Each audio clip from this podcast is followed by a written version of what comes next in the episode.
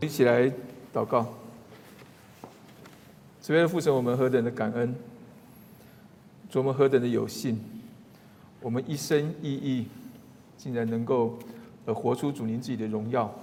我们知道不是我们配，是您自己的恩典临到我们，而让我们这瓦器里头竟然能够充满莫大的能力，因为您自己丰富的恩惠，充充足足的浇灌在我们的生命当中。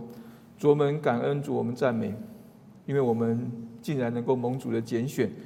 做主您自己圣洁贵重的器皿，主就愿主您自己来激励我们，让我们晓得，呃，当我们乐意将自己献上当做活祭的时候，这乃是圣洁的，是主您自己所喜悦的，因为我们如此侍奉乃是理所当然的。主我们感谢主在每年这个时候为我们预备呃外宣周的聚会，呃，让我们的眼界可以再次的被主来呃打开。呃，让我们的心可以再次的被主来眺望，呃，让我们能够更加的体贴主您自己的心意，就求主来帮助我们，呃，让我们借着外宣周的聚会，更多的认识到，呃，教会在宣教上，呃的摆上，使得我们可以多多的纪念，呃，各地的宣教士以及宣教机构的需要，并且用我们的金钱，用我们的祷告，以及用我们亲身的参与，投入在各项的事工当中。让我们能够在呃这样一个呃大使命的呼召当中有份，求主来帮助我们，也让我们认识到主您自己不单单要我们仅仅得救，主您更是要我们晓得我们是属主的，我们是您的门徒，是要来承受这个大使命，将主的福音传遍地极，向万人做主的见证，使万民归向主的门徒。主，我们就愿主您自己来使用这个周末。借着您自己的仆人陈世清牧师，呃，带出的生命的见证与信息，使得我们在跟随主的道路上，知道当如何行，才能够快跑跟随主，并且逃主的喜喜，逃主的喜悦。我们把今天晚上以下的时间，恭敬的交托仰望，求主来使用，求主来向我们说话，听我们祷告，奉耶稣基督的名，阿门。好，感谢主，我们。今天能够一起聚集在这个地方哈，开始我们的今年的外宣周的这样一个聚会哈。那也是感谢神，我们是自从疫情之后，啊，我们除了组织组织崇拜之外哈，第一个这样一个实体的一个聚会哈，而且有我们请到外面的讲员啊来到我们当中。那我们感谢主哈，我们这个今年的这个外宣周的呃三次聚会的讲员是陈世清牧师哈。我想大家应当对陈世清牧师都不陌生啊。他去年也在我们当中借着 Zoom 有跟我们有一个有一个分享哈。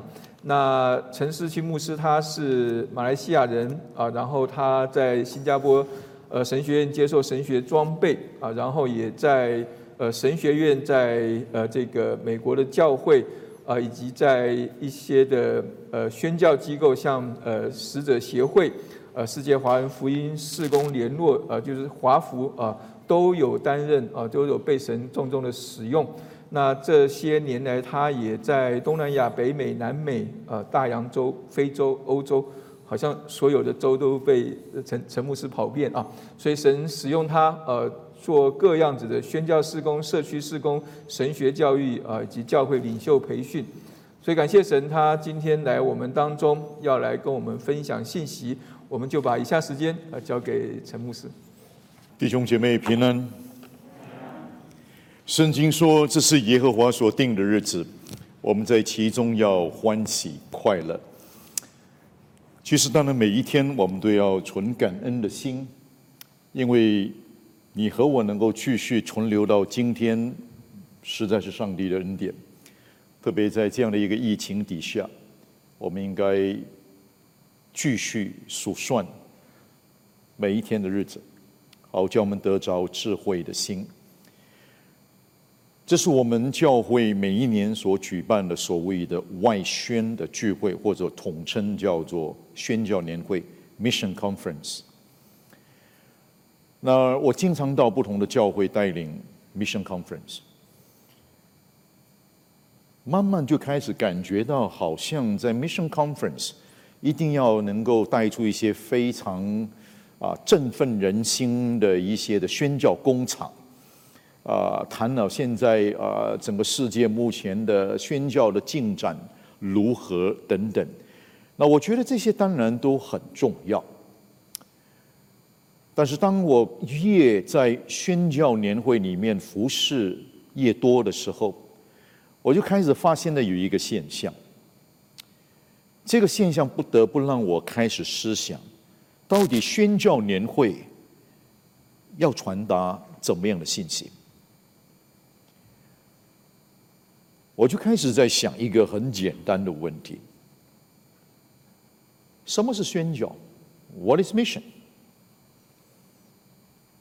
那假如我们对 mission 这样的一个概念本身比较难抓到圣经里面所强调的话，那可能我们所做的或者呢，或所做的，很可能就是一个所谓的宣教的一种活动聚会。那意思也就是说，在一般的华人的教会里面，比较注重的是所谓的 mission conference。然后我们就可能有宣教的奉献。当然，我知道你们教会的所谓的宣教的奉献是跟你们的教会的经常的预算是摆在一起，啊，所以是另外一种做法。那很多的教会它是有另外一个做法，它有 general fund budget，and then they have mission fund budget。那两个呢都是不一样。那特别是 mission fund 的话，要特别去 pledge，要去做信心认献。But again 啊，这个很多教会的做法不一样，但是呢，我就发觉到一般的教会谈宣教讲 mission 的时候呢，就是 mission conference、mission Sunday，然后呢 mission budget，然后开始过去这差不多十五年来啊，当然听说你们的教会时间更长一点，就是有所谓的短宣 （short-term mission trip）。Well，呃，这个所谓的 STMP 的话，我觉得呃呃是好的东西了。但是短宣是不是就是宣教呢？啊，这些问题其实值得探讨。啊，那当我越去了解的时候，我就发开始发觉另外一个比较有一个真的值得我们要花时间去处理的问题，因为。一般上教会都强调什么大使命？我相信，啊，今天你来的大概都是比较关心宣教的，对吗？因为我们这个叫做外宣的聚会嘛，对吗？所以今天你出现，大概是你真的很关心拆传宣教啊。几乎在所有的宣教聚会里头啊，都会读的一段的经文，应该会背哈，《马太福音》第二十八章，对不对？啊，十八节开始，耶稣进前来对他们说。天上地下所有的权柄都赐给我了，所以你们要去，使万民做我的门徒，奉父、子、圣灵的名给他们施洗，凡我所吩咐你们的，都教训他们遵守，我就常与你们同在，直到世界的末了。我相信我们。热衷于有负担于参与宣教的弟兄姐妹，大家对这一段的经文应该非常的熟悉。所以大部分呢，我们都相信大使命啊，不能是来宣教聚会的弟兄姐妹，整体教会弟兄姐妹，假如问的话，你相信大使命吗？Of course，对不对？当然嘛，相信重要不重要？绝对重要！但是。虽然这么说，我相信大使命，我相信大使命的重要性，但是来到实际的所谓的参与的时候呢，哎，奇怪的很了，你就开始发觉了，好像就是啊，就是维持在我们外宣的那一个团队啊，我们一个小组，对不对？我们叫 Mission Committee，宣教委员会、外宣委员会啊，大概是那一批人。啊，他们能够去参与的原因，是因为他们有负担，他们有这一种的爱，他们愿意付出时间代价，他们参与。那我就开始发现一个现象了，这个现象就是说，首先呢，我们的宣教年会，哪一个教会都一样。在我的过去的服侍的经历里头，四千五百人的教会的宣教年会，跟一个一百五十个人的教宣教年会呢，都有一个共通处。这共通处是什么呢？每一年的教会的宣教年会的聚会，大概是礼拜五、礼拜六、礼拜天，通常哈，通常。除了礼拜天，因为那是主日嘛，所以那个没有什么好去讲的了。那礼拜五、礼拜六啊，通常礼拜五的那一天晚上的出席率是比礼拜六多一点，因为很多教会礼拜五晚上有聚会，本来就有聚会的嘛，啊，就顺便呢，那个礼拜就宣布说礼拜五的聚会停了，停了，大家一起来参加啊宣教聚会啊，所以礼拜五晚上的哎人数就多了一点点啊，多其实多了不了，也不了多不了太多，为什么呢？好，我们做一点的统计哈。啊所有的教会每一年有不同的一些的经常性的活动。我现在讲是疫情前哈，因为我们现在一年半，大概很多的教会都停止了。我们现在就回头来看，教会的宣教年会，大概在过去可能五年、十年，假如已经办的话，每一年除了宣教年会以外，我们教会还有什么呢？新春呐，我们教会还有啊中秋节啦，我们教会还有复活节啦，我们有培灵会了，什么聚会什么聚会，一个有趣的一个现象。我相信你们教会也不例外，在每一年的经常性的聚会当中，出席率最少的聚会是宣教年会。你们应该不是特例吧？啊，意思也就是说呢，你只要做统计的话，啊，假如你们是的话，那是很正常，啊，很正常的不健康的现象，正常的不健康。我到四千五百个人的教会讲宣教年会的 something，平均的这一些所谓的出席率，大概是主日崇拜的人数的百分之三十，差不多。四十，嗯，不错吧？五十的话好塞了哦，哎呀，有五十八线的弟兄姐妹回来参加宣教年会，哎呀，不得了。我就开始在想一个问题：为什么我们相信宣教拆传的重要性？我们相信大使命，我们强调大使命，我们也真的要做，我们要遵行耶稣的大使命。但是为什么来到现实面的时候，好像是最不重要、跟我们无关痛痒的？我觉得这些都都值得去探讨。当我也在宣教的聚会上面分享信息的时候，我就开始发觉到。可能要回到根本，所以很可能，我想这一次我来跟大家分享的信息，跟过去所有的宣教年会的信息可能不太一样。你会觉得莫名其妙，陈牧师为什么跟我们讲信仰的 one o one？今天我要跟你谈的主题，跟随耶稣的实践意义，the practical。Meaning or practical implication of following Jesus，莫名其妙，干嘛讲这个东西？那这就是我回头来看这么多年，从神学院毕业到今天，上帝赐福保守，我仍然还在服侍的工厂上四十年。在这么多年来，无论在宣教、在牧会、在神学教育、在机构。跟教会的互动的过程当中，就发觉到有根本性要处理的问题。假如今天我们把宣教看成是一个教会的一个聚会，把宣教看成是教会的某一个事工，is one of our ministries，one of that。我们有 children ministry，we have youth ministry，we have Sunday school，we have。呃，visitation we have we have so many different ministries，我们很多很多不同的事工，and mission is one of those。假如我们把宣教看成是一个事工，宣教是一个聚会，宣教是一个活动，is activity， 那难怪了。你和我可以说，我没有负担。你可以说。我没有兴趣。你可以说我时间不够用，明白那道理了没有？所以我认为那个问题本身不是宣教那一个本身，是我们怎么看宣教，而圣经上帝的话怎么帮助你和我明白宣教？难道只是一个聚会、一个事工、一个活动而已吗？宣教难道是一个选择的一个课题吗？Is optional。所以，假如我们能够再重新回到一个基础点，我们来思考，信靠耶稣基督，其实就是跟随耶稣基督。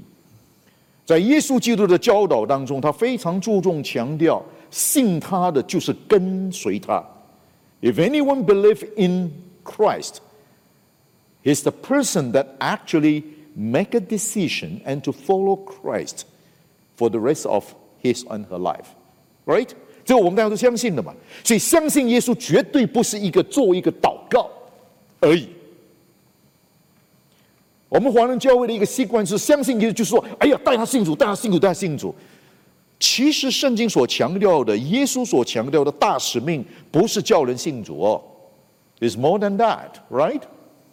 耶稣讲的很清楚嘛，耶稣说你们要去使万民做我的门徒，and therefore you shall go and make。disciples of all nations。耶稣讲的很清楚，是做他的门徒。做门徒，其实在原来的文字，那个做门徒的意义呢，其实是一种什么？是一种的跟从，is to follow him。所以信靠耶稣就是跟随耶稣基督。跟随耶稣基督是一种生活方式，right? Agree? Follow Jesus is a way of life，所以信仰就一定是什么？是生活喽。信仰不能跟生活切割的。假如我们把宣教看成是一种聚会，它就开始切割；把宣教看成是一种活动，它就开始跟我们生活切割。有空的时候我才来，啊，有负担后我才参与。所以呢，这个 is optional。但是信靠是跟随耶稣基督，跟随耶稣是一种生活方式的话，那我就要把这东西就往下拉了。因为保罗讲的非常的清楚了，信靠耶稣基督就是为耶稣基督而活嘛。记得哥林多后书第五章十四节，保罗说什么？原来基督的爱激励我。下面是什么？使我想不为自己活，不为自己活，乃是为那一位为我从死里复活的主而活。那你只要明白这个很关键的这个圣经的角度。保罗强调的不是为自己活，乃是为那为我从死里复活的主活。所以保罗所强的是活的概念。你只要看保罗写的很多的书信，信靠耶稣基督就是要怎么样？哥罗西书第二章第六到第七节，保罗说什么？就当遵他而行，and walk in him walk。所以在保罗的教导里面，信仰是什么？walk walk in him。强调信仰本身是生活，紧贴在一起。而耶稣基督一直教导说：“你来跟从我，你来跟从我，什么意思呢？你就跟着我，我怎么做你就怎么做，我怎么说你怎么说，我怎么样活你怎么样活。所以信仰是生活，但是信仰是生活这件事情可以讲很多，因为今天教会的其中一个大的挑战就是我们把信仰跟生活切割了，信仰只发生在教会里面。”所以我的信仰在哪里呢？就来教会咯，来教会做礼拜，来教会做崇拜，来教会做主日学，来教会做团契，来教会做啊小组，来教会做这个做就来教会。所以我们的信仰是发生在教会里面。一走出了教会以后呢，我们信仰就突然间感觉的，呃，耶稣啊，可以了，我今天够了，哈哈啊，I have my quota use. OK, all right, I'll see you next week. 你可能觉得这样有点过分的吧？But in reality，it seems like almost the same.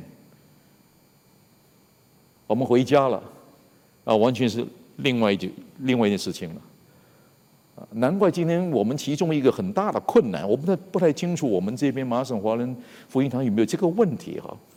就说呢，我们的年轻的一代呢，啊，越来越难留住他们。啊不单只是读书的问题，不是读书的问题，在信仰的层面，啊，他们有很多的困难，对吧？其中有困难，你是什么原因吗？我就坦白告诉你，是因为我们，我们做父母的有困难，因为我们的信仰，我们所说的跟我们所做的是两个，是切割的。我们的儿女看真正的我们，教会看另外的我们。我们到教会很自然，我们就戴上另外一副面具，我们会不一样，It's different, right？哦，所以呢，孩子跟我们来到教会，一到 parking lot。下来，门关起来，孩子突然发现爸爸不一样了，爸爸讲话的态度都不一样了，很客气，很有礼貌，很斯文，完全不同。爸爸看见会笑，爸爸会跟你讲 “Thank you”。哎呀，真的不一样，你知道吗？好了，终于的整个早上，礼拜天早上都好了，吃了午餐了，哦，终于好了，一天忙好了，四五个小时过去了，准备回去，到了 parking lot，一进了车，车门一关起来，爸爸打回原形，爸爸突然间讲话大声，刚好碰到一个东西的话发把发脾气，一到家里面哦，爸爸。从小他就在想，他真的盼望每一天都是礼拜天，他盼望早一点来到礼拜天，他更盼望爸爸就住在礼拜堂里面。你假如明白我在讲什么，你就明白我们今天华人教会的问题：信仰生活切割。假如我们真的相信信靠耶稣是跟随耶稣的话，那我们就要把这两个紧紧的连接在一起。信仰一定是生活，但是生活一定是使命。因为保罗在处理哥林多后书第五章的时候告诉我们，前面第五章第十七节说，若有人在基督里，他就是新造的人。If anyone is in Christ, he is a new creation。他是新造人，旧事已过，都变成新的了。我们读圣经就停在这里，五章十七节我们会背，就停那边。stop 没有了，没有。保罗没有停在第五章十七节。保罗强调，在基督里面，我们得到新生命。第十八节到第二十一节，保罗讲另外一个很重要的，就是 the ministry of reconciliation，和好的执事，和好的之分。然后第二十节，保罗说，我们是基督的使者，we are ambassadors of Christ。保罗在讲什么？生活是使命。在耶稣基督里面，我们不能得到新生命；在耶稣基督里面，我们领受新使命。我们有一个崇高的目的，我盼望能够从最简单的一个角度把这东西丢给你，让你重新来思考。所以今天晚上呢，我就跟大家看这一段的经文，我们从里面往内去挖，到底跟随耶稣的实践意义是什么？The practical implication, the practical meaning of following Jesus。我们从彼得身上来看，我们打开圣经路加福音第五章一到十一节。路加福音第五章一到十一节，我们看这一段的经文。圣经这样告诉我们：耶稣站在格尼萨勒湖边，众人拥挤他，要听上帝的道。他见有两只船，船弯在湖边。打鱼的人却离开船，西王去了。有一只船是西门的，耶稣就上去，请他把船撑开，稍微离岸，就坐下，从船上教训众人。讲完了，对西门说：“把船开到水深之处，下网打鱼。”西门说：“夫子，我们整夜劳力，却并没有打着什么，但依从你的话，我就下网。”他们下了网，就圈住许多鱼，网险些裂开，便招呼那只船上的同伴来帮助。他们就来把鱼装满了两只船，省着船要沉下去。西门彼得看见，就俯伏在耶稣膝前说：“主啊，离开我，我是个罪人。”他和一切同在的人都惊讶这一网所打的鱼。他的伙伴西别泰的儿子雅各、约翰也是这样。耶稣对西门说：“不要怕，从今以后你要得人了。”他们把两只船弄了岸，就撇下所有的，跟从了耶稣。一段非常戏剧性的经文，也可能对你特别信主、交了有一些年日的来说，应该是很熟悉的经文。这段经文基本上强调的是耶稣基督的神性，他的主权，他的能力，超越了时空，超越了地理，超越了一切。这是一个神迹，是一个网鱼的神迹。耶稣在这个地方当中，再一次在初期他的侍奉的初期，凸显他就是那一位被上帝所拣选，也是上帝所爱的儿子耶稣基督来到这个世上，透过这个神迹，让当时许多的人再一次认定他就是那一位弥赛亚。那这段经文里面可以从不同的角度来解读。啊，今天我们特别来思想。在这个神级的过程当中，其中一个关键性的主角，除了耶稣以外，就是彼得。那我们从彼得的身上来看，他跟耶稣基督的互动的过程里面，耶稣最终告诉他说：“来，你跟从我。”这跟从里面包含了，这是耶稣基督给他的呼召。这个呼召包括了，就是在信仰上的确认。之前其实已经知道了。彼得已经知道耶稣基督了，但是呢，跟他在信仰上的确认跟关系上，并没有这么样的扎实。这一段的经文对彼得来说，是他整个人生的转捩点，非常关键。我们就要从这一段的经文，我们一同来思考跟随耶稣的实践意义。首先，这段经文告诉我们，跟随耶稣基督在现实的生活，在今天的二十一世纪的 Boston area，到底跟随耶稣是什么样的事件的意义？第一个很重要的，坦然承认个人的有限和软弱，坦然承认个人的有限和软弱，这就是信靠跟随耶稣的实践意义。那你注意刚才我们所读的经文，用一点想象力。我经常鼓励弟兄姐妹读圣经用想象力，啊，不是胡思乱想，是根据经文的背景，根据上下文，根据作者表达的一个主题，我们尝试从里面的设身处境的去体会这一段经文要带出来的信息，帮助你和我在现实的生活里面怎么样的去回应上帝的话。那用一点想象力来看这一段的经文，前面铺垫给我们了解当时的背景，描述了当时的情况。彼得处在一个非常不理想的状态里头，啊，你就还有印印象的话，哈，谢谢弟兄把这打上去哈，不知道是弟兄的姐妹，OK，啊，把它打上去。那你用一点想象力哈，他已经给我们铺铺成那个整个当时的处境。彼得当时的处境，刚才我们所读的，他的状况是非常非常的不理想。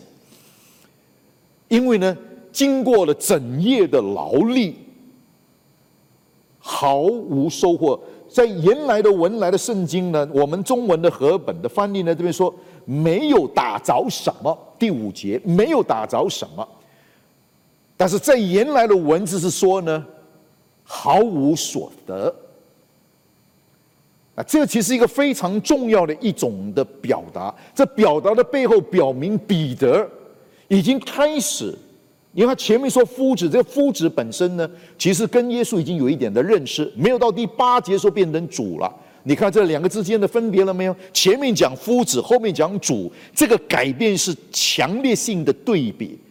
夫子博士说啊，他很不错，他很会讲，他很会教导，他的教教导带着有能力等等。但是当那个神迹发生以后，到第八节的时候呢，彼得说：“主啊，这个两者之间有显然的改变。”但是无论怎么样，这边告诉我们，彼得已经开始在经历，在这个跟随耶稣基督的上面。那这边他说什么呢？整夜劳力，毫无所得，什么都没有得到。他其实在做一个。所谓的坦然的承认，承认什么？个人的有限，因为在我们人的理念当中，特别我们中华民族的话，从小我记得，虽然我是马来西亚长大，但是呢，也读中文啊。那个时候还有机会啊，小学呢读中文，到了中学又全部读英文，所以我的小我的底子是小学啊，讲中文是讲就从小学。中学以后就没有机会了。啊，那我们小学也读很多的一些的一些我们这个所谓中国故事的典故啦、历史啦，啊，经常会被提醒，强调什么呢？比如说一分耕耘，一分收获，对不对啊？所以你一定要努力，你要付出，用这样的努力付出，那么呢，你就会有什么？你有回收，你有成果，你有结果。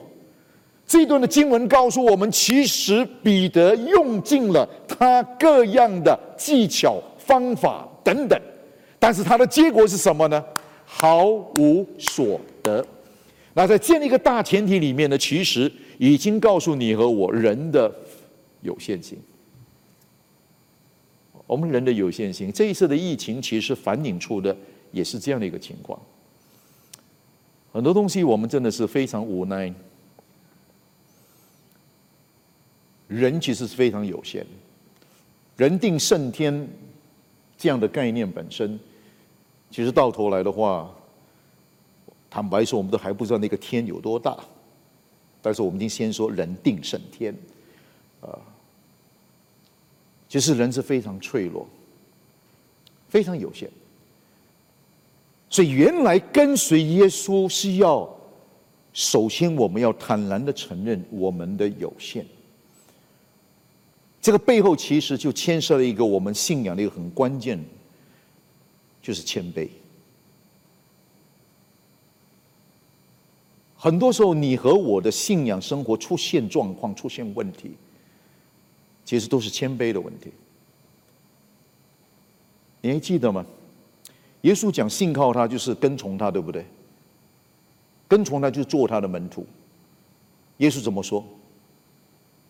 我们要天天舍己，天天背十字架，天天跟从他。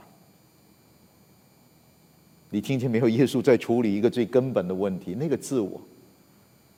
原来跟随耶稣基督，就是要坦然承认自己的有限。这是一个非常重要的一个提醒。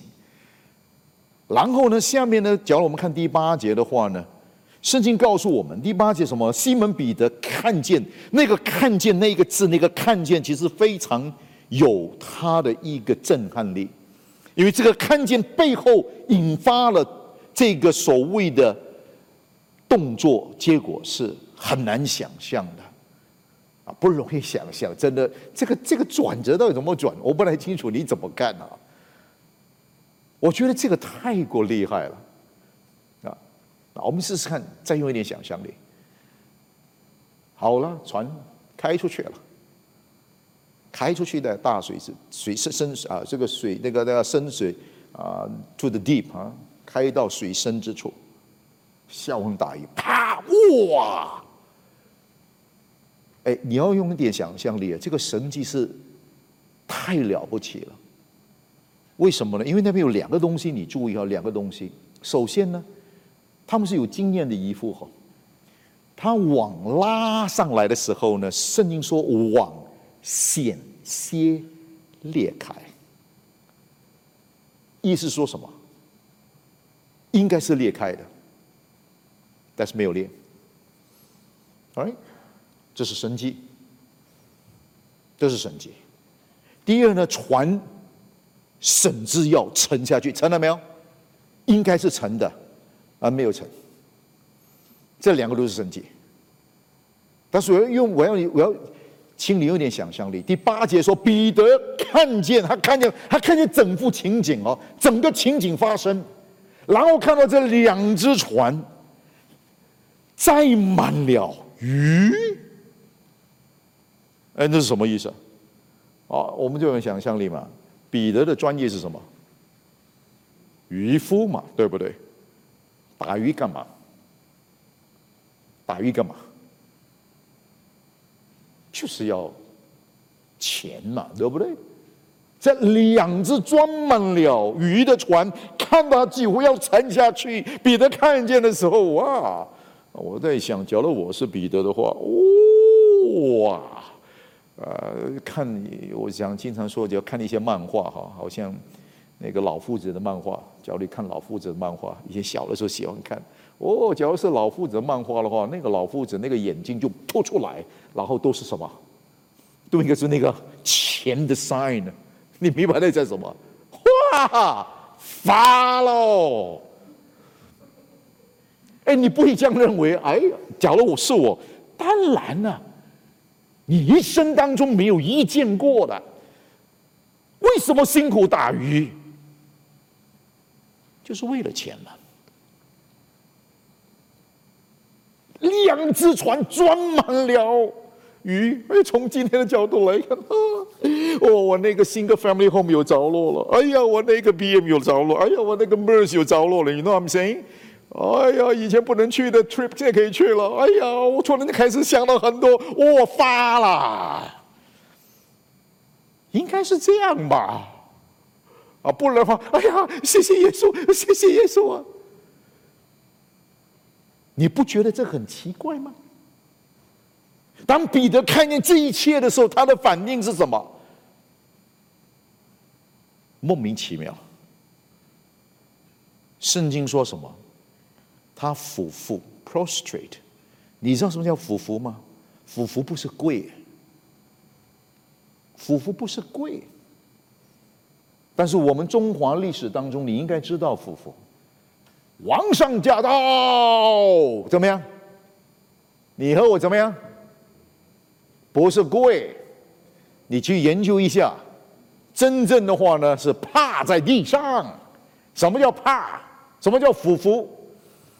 双膝、双肘，还有一个呢，额头，这个叫五体投地，不是跪呀，比跪还要更加厉害呀！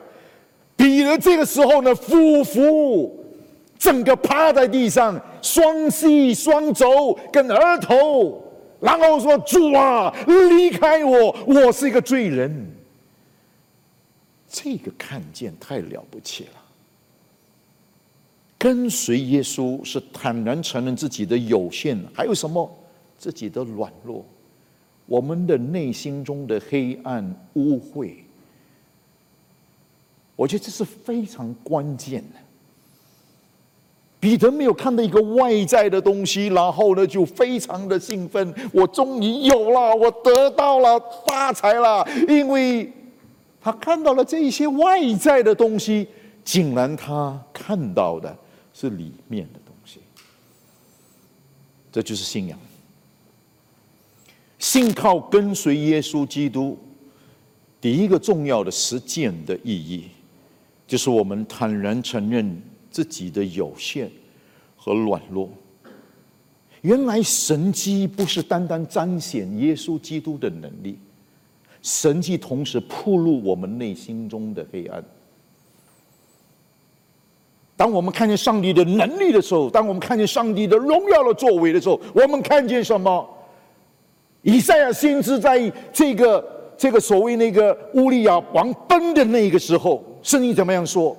啊，看见这一些至圣者，看见萨拉佛，然后唱圣哉、圣哉、圣哉的时候。耶和华的荣光充满圣殿，以赛亚看见什么？他趴在上帝面前，祸灾祸灾祸灾！我灭亡了。我是嘴唇不洁的人，我也住在嘴唇不洁的民中。弟兄姐妹，这是圣经的原则。你说讲这跟宣教有什么关系？太多关系了。假如我们真的能够体会耶稣基督的心，我们就会更看见自己的本身的不足和软弱，我们就会更多的谦卑，把自己放在主的手中，为他因他的使命而生活。我觉得是一个很重要的一个提醒。所以求天父帮助你和我，让我们一同来操练学习。第一个重要的，跟随耶稣的实践，坦然承认自己的有限和软弱。信靠跟随耶稣的年日越久，你和我应该有一个同样跟做信主年日成长的一个对比，就是我们也看见我们自己的渺小。记得保罗吗？保罗信主、侍奉主不久呢，他也觉得他自己了不起。哎，他说我在使徒当中，我算是最好的一个。哎，这个够厉害了吧？其实保罗讲第第二，没有人敢讲第一啊。但是他说我在使徒当中啊，我是排最后的，应该不错了吧？哎，信主年日多了一点，他就开始说。在圣徒当中，我是最小的。前面是使徒哦，圣徒当中我是最小的。哇，这个是进步的空间，你看到没有？哎，他越靠近主，他越侍奉主，越亲近主，从认为我是使徒当中排末的那一个。啊，排尾巴的那一个，到了一个程度，他说我在圣徒当中我是最小的。到了后面，他准备要走完他人生道路，写信给提摩太的时候，他怎么说呢？在罪人中，我是罪魁。I'm the first among all the sinners。当他准备。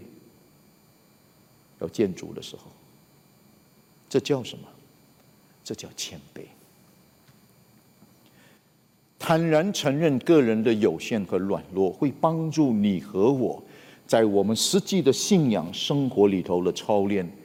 我们越经历，我们越看见主，越明白主的心意，我们也看见自己的本身的不足，自己的软弱，我们就更加的放下自己，谦卑的来依靠他。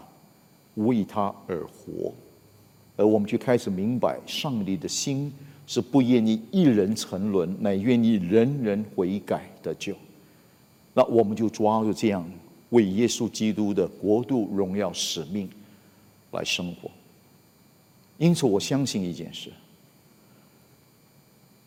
每一个基督徒都是生命宣教士。We are all life missionaries. 我们传统是讲 career missionary，但是我相信每一个信靠跟随耶稣的都是生命宣教士。让你和我操练这个功课，坦然承认我们自己的有限和软弱。当我们看下去的时候呢，这样的经文告诉我们，第二方面跟随耶稣的第二个实践意义，不能坦然承认。自己的有限和软弱。第二呢，虚心享服基督的主权和能力。虚心享服耶稣的主权和能力，什么意思呢？在这经文，你看他在发展过程当中，首先我们再回到前面，同样的是第五节的时候，这边告诉我们说呢，我们整夜劳力，整夜劳力，这是两个字，整夜劳力。那其实这个里面有很重要的一些解读，因为整夜的话呢，就表明他们所付上的这一个代价，用时间的角度来看是整夜是非常非常的辛苦的。然后呢，在想什么的劳力，劳力的话，表明这个所付上的这样的一种的时间上呢，不单是长，而且呢，他们也用了很多的尽他们所能的这个力量等等。他们做出一切所能做出的，所以这段经文其实告诉我们一个非常重要的一个提醒，因为这个地方呢，基本上呢，它这整个后面的动作呢，跟前面呢是息息相关的。后面描述这些事情呢，跟前面有密切的关系。为什么？因为前面发生什么呢？前面发生的就是说，记载说呢，他们回来了，OK，回到岸上，然后呢，去洗网了。彼得作为船主留在船上。当时刚好看到耶稣看到有两只船，但不是指加利利海只有两只船，不是哈，不是。看到在前面两只船，一只是彼得，他上去。啊，彼得在船上，耶稣用他的船，那用一点想象力，耶稣上彼得的船，应该在某一个程度上呢，会彼得人太多了。现在我我需要用你的船作为一个讲台，啊，彼得说，好吧，没有问题，上来。好了，耶稣上了彼得的船，用想象力，用想象力，耶稣上彼得的船，耶稣对彼得说。把船撑开，把船撑开。那你用你想象力。我刚才说，你看圣经要用前后上下文来用想象力。其实这比的这个时候，其实呢，根据他的所说的，根据经文的记载，他已经整夜劳力了，他是非常非常非常非常的累了。所以当耶稣听把船撑开的时候呢，假如我是彼得的话呢，你有没有搞错啊？我已经忙到整个晚上了，已经。啊，等我们做一点分析了。他这个时候的处境哈，你要有点想象力，他已经很累、很累、很累了。他是首先他身体疲乏，整夜劳力表明身体疲乏，很累了、很累了、很累了、很累了。以后，那你还用一点想象力啊？这是当时的一般的渔民的。专业所做的，当他们的船靠拢岸的时候呢，他们就要做什么事情？他们首先要把网拉出来，网拉出来以后呢，他们就什么？要洗网，洗网以后呢，还要晒网，很吃力的，很吃力的。他们已经整夜劳力了，他们还要再做这事情，你明白吗？所以彼得其实呢，是真的是身体非常的疲累了。然后下面说，毫无所得，他不能身体疲累，他心灵也疲累，因为 you are so disappointed，right？你付出这么多，你没有任何任何的收成，连一只鱼的影子都没见到，这种的情况当中，他心灵也疲累的不得了了。好了，耶稣来了，告诉他说：“哎，把船撑开。”我是彼得的话说：“主耶稣，我真的很累了，你要用就用吧，要撑多要撑开多远，你撑啊，我船借给你就好了。”啊，彼得还是撑啊，撑开了以后，耶稣就讲到：那耶稣讲多久到圣经没讲，你记记得啊？这些我认为要用想象力，想象力根据圣经的背景，一般上耶稣讲到从来不会一分钟，不会十分钟，也不会一个小时，很可能是三五个小时。这是当时的人的生活背景，只是为什么五饼二鱼的神迹是太阳下山的时候？你以为耶稣是傍晚请他们出来，像我们这边才才听他讲？没有，no，那是当时的生活背景。错了，他们出门就带了一些东西，然后就跟了，然后就听了，就坐下来或怎么样，各方面是很长的。所以耶稣讲多久，我们不知道，真的不知道。但是我会用一点想象力说。彼得累得不得了，耶稣用他的船作为讲台讲到的时候，彼得那时候真的会在听吗？Maybe yes, maybe not。我想，假如我是彼得的话，睡觉，睡觉嘛，对不对？啊，终于耶稣讲完了，啊，松了一口气。这个时候呢，应该是耶稣下船的时候，耶稣讲了一句话。彼得，把船开到水深之处。啊，这个你要有想象力哦！我已经累坏了，我身体疲累，我心里疲累，我尽了一切，我现在把我的船让你用了。好了，现在你要把船开到水深之处。这个真的是难以想象。然后耶稣下面第二句话讲更令彼得。接受更大的挑战，下网打鱼。我们中文看不出来，在原来的文字的结构里面呢，lay down your net and expect a great catch。你下网，你打鱼，你会有大的收获。呼，这是什么？所以这边呢，我们就看见了彼得后面的整个呈现。提醒我们，跟随耶稣的第二个重要的实践的意义，就是虚心享福基督的主权和能力。彼得现在所做的事情是不 make sense 的，真的不 make sense，因为已经不是用 sense 的角度来看。什么叫不 make sense？他因为相信耶稣基督的话。他接受耶稣基督的主权和能力，把自己降服在耶稣的主权和能力。为什么要这么强调呢？那我们再一次回到这个经文，用点想象力来看。因为耶稣说：“你把船开到水深之处。”彼得是专业的渔夫啊，耶稣是专业的木匠。木匠教渔夫怎么打鱼，你不是开什么玩笑吗？特别特别强的是当时的背景。当然，我们今天二十一世纪的这个大大都市里面，可能一个人，可能他真的是有三五行、六行都可能抓得很稳。但是不是那个年代，不是那个年代。所以不要用今天这个年代来做分析，你要回到当时的圣经的背景。一个人一生的专业就是这个，就是这个。他一生会有一一个所谓的他生存之计，也是他以后的养家的方法，是当时的背景。耶稣出生在木匠的一个家庭中，所以他的专业就是木工。大家都知道吗？那不是木匠的儿子吗？大家都知道的。所以，当耶稣作为木匠对这个专业的渔夫彼得说：“把船开到水深之处。”这边首先告诉我们一个很重要、很重要的事情：彼得因为接受耶稣基督的主权，他放下。自己对地理的掌握，他本身其实掌握的很清楚。为什么呢？因为专业渔夫啊，加利利海他熟悉的不得了，在那地方长大了，天天出海啊。首先呢。哪一个地方到哪个地方去捕鱼，什么东西他都知道的。另外呢，更大这是普通常识。对一个专业的渔夫，在那个地带的话，哪里有人在大白天把船开到水深之处呢？他们不是整夜劳力吗？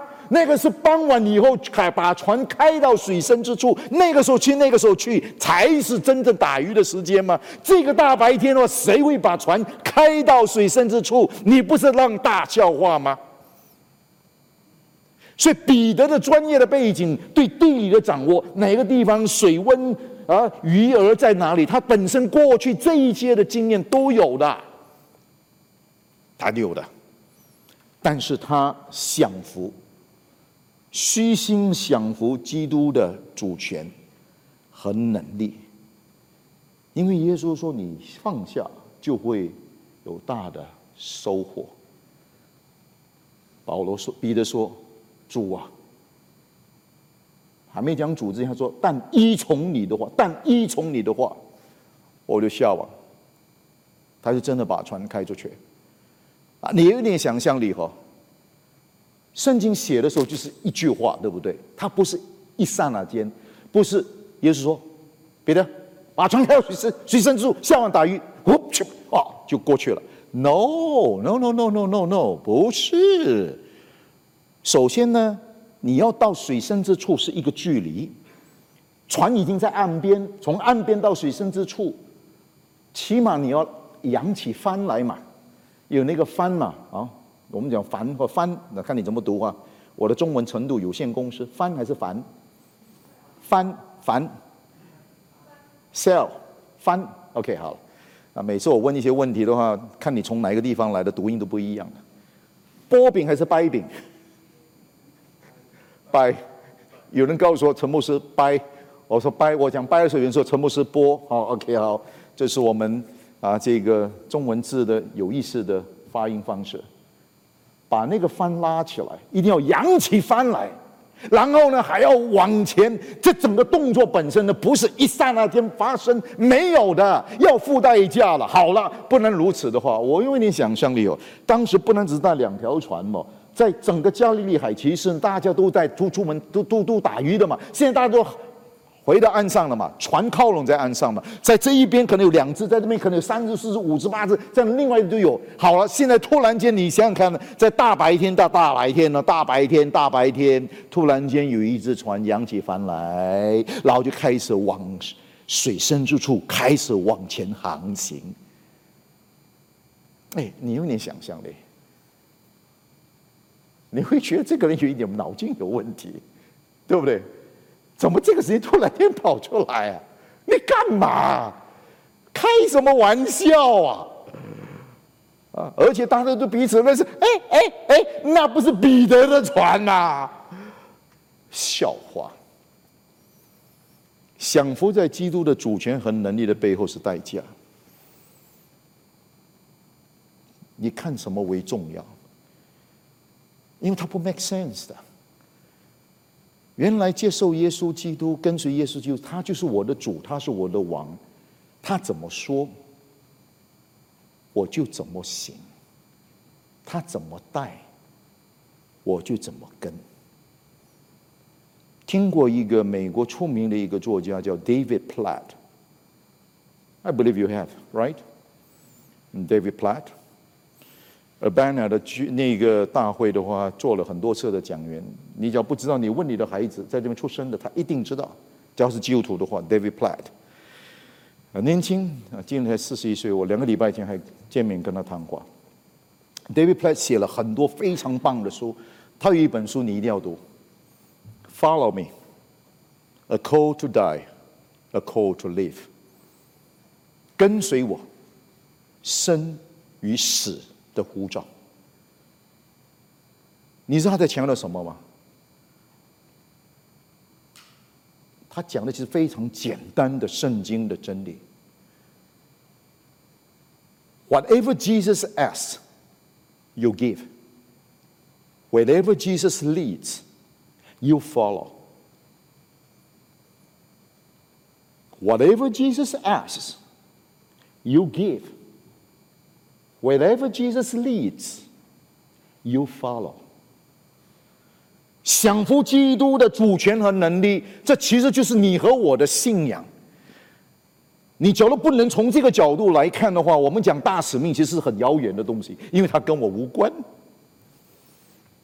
不用发生啊，我没有兴趣啊，我没有负担啊，我这么没。但是耶稣是我的主啊，耶稣是你的主。我们说主耶稣是我的主，他做主做王嘛，对不对？彼得就说嘛，主嘛，后面他表达那个观点，主啊，离开我，我是一个罪人。那个主出来的时候，他在表达一个我们的信仰的一个根本。耶稣是我们的主，他做主做王，我们就要接受，虚心的接受基督的主权和能力。那我把它改成虚心的享福。基督的主权和能力，求天父帮助你和我，这是另外一个被强调的地方。你和我要操练，在现实的生活里头，因为信仰是生活，生活是使命。我们要看见耶稣基督在你和我的身上，他做主做王。那当然，最后这边也写出来了，我们要定制更新人生的意义和方向，定制更新人生的意义和方向，因为。当这一切发生过了以后，然后呢，彼得说了那一句话，他俯伏在耶稣基督面前，其他人很惊讶，然后耶稣就对彼得说：“从此以后，你要得人，你要得人。以前他是得鱼，现在他要得人。这个转折你知道有多重要吗？后面讲他就撇下一切，就跟从了耶稣。你看到没有？”跟从耶稣，撇下一切，这本身其实是并行的。跟随耶稣不可能抓到世界抓稳的，然后说：“主耶稣，我来了！主耶稣，我来了！”手扶着犁，向后看人，不配进天国，就这个意思。跟从耶稣不可能 hold on to this world，there's no way for you and I to practically following Jesus when we still holding on firmly to this world. 不可能，impossible。这边讲的很清楚了。耶稣告诉他：“你从今以后要得人。”这强调整个人生的意义和方向的整个的改变。啊，这个其实很重要，非常重要，因为这一种的生命的体会、经历和励志，是你和我今天能够参与、活出宣教的生活的条件。宣教一定是付代价，一定。这整个里面的背后讲一个很关键的东西，什么？价值观的改变。你以前花上的时间，你付上的代价，你是想得到这一个东西，这就是你的价值观。你要拥有它，你要得到它。但是呢，耶稣基督现在成为你生命的主，你改变，你转变，整个人生的意义和方向转了。从今以后，你要得人如得鱼一样，这是价值观的改变。所以，从宣教的角度来看，你要问你自己一个问题：你到底真正在乎什么？你在乎什么？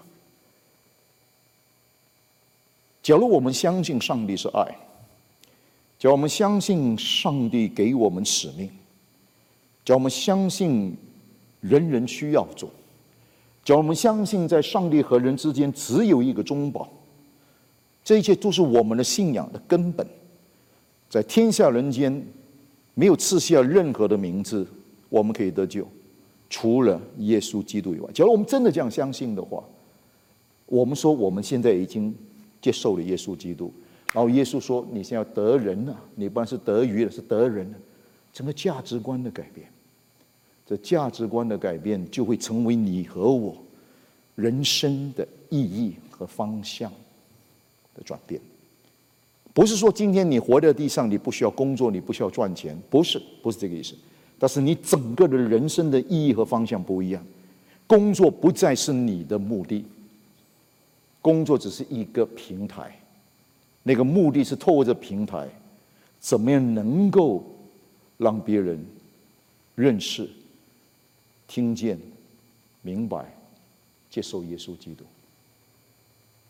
你只要能够用这个角度来看上帝的话，彼得这一边所呈现出来的，就是要定制更新人生的意义和方向，价值观一定要被挑战。时间的关系，待会你们要分组讨论。我讲一个宣教式的见证，我想你应该都听过。上个世纪，美国五个年轻人。大学毕业，那个年代大学毕业都是优秀的，了不起。一个是 Net Sent，听过这个名字吧？另外一个被上帝非常重用的，这五个人，上帝呼召他们去到南美厄瓜多尔，向当地的一个凶悍的少数民族。叫做 Oka，印第安人，跟他们传扬耶稣基督的福音，把耶稣带他们中间。那这个事情，我相信大家都听过，应该听过，你也可能读过，或者甚至看过那个电影。你还记得这一个，呃，《The End of the Spear》那一套电影？五个人当中，其中有一个年轻人，名字叫 Jim Elliot。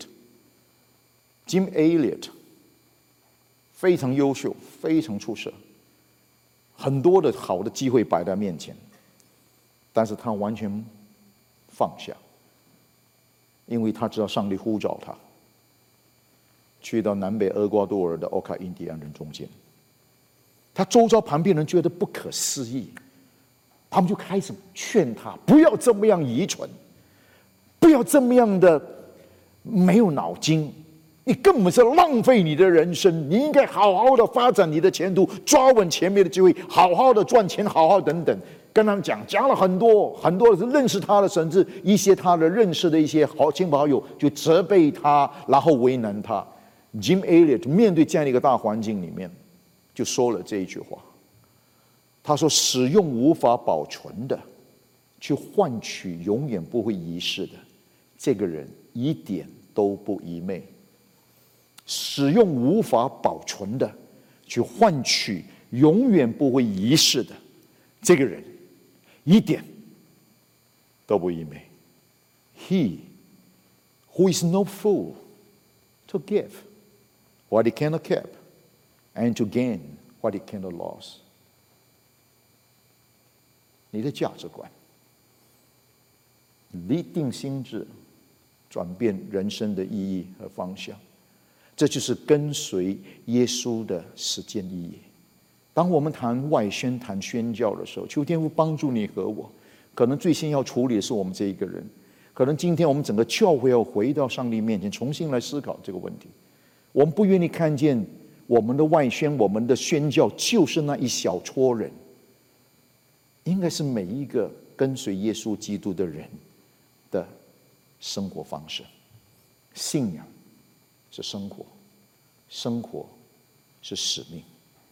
求天父恩待我们，让我们回到上帝的面前，以上帝的话，我们做反省、检讨，重新出发。求天父赐恩，也求天父使用我们每一个人，也求天父使用。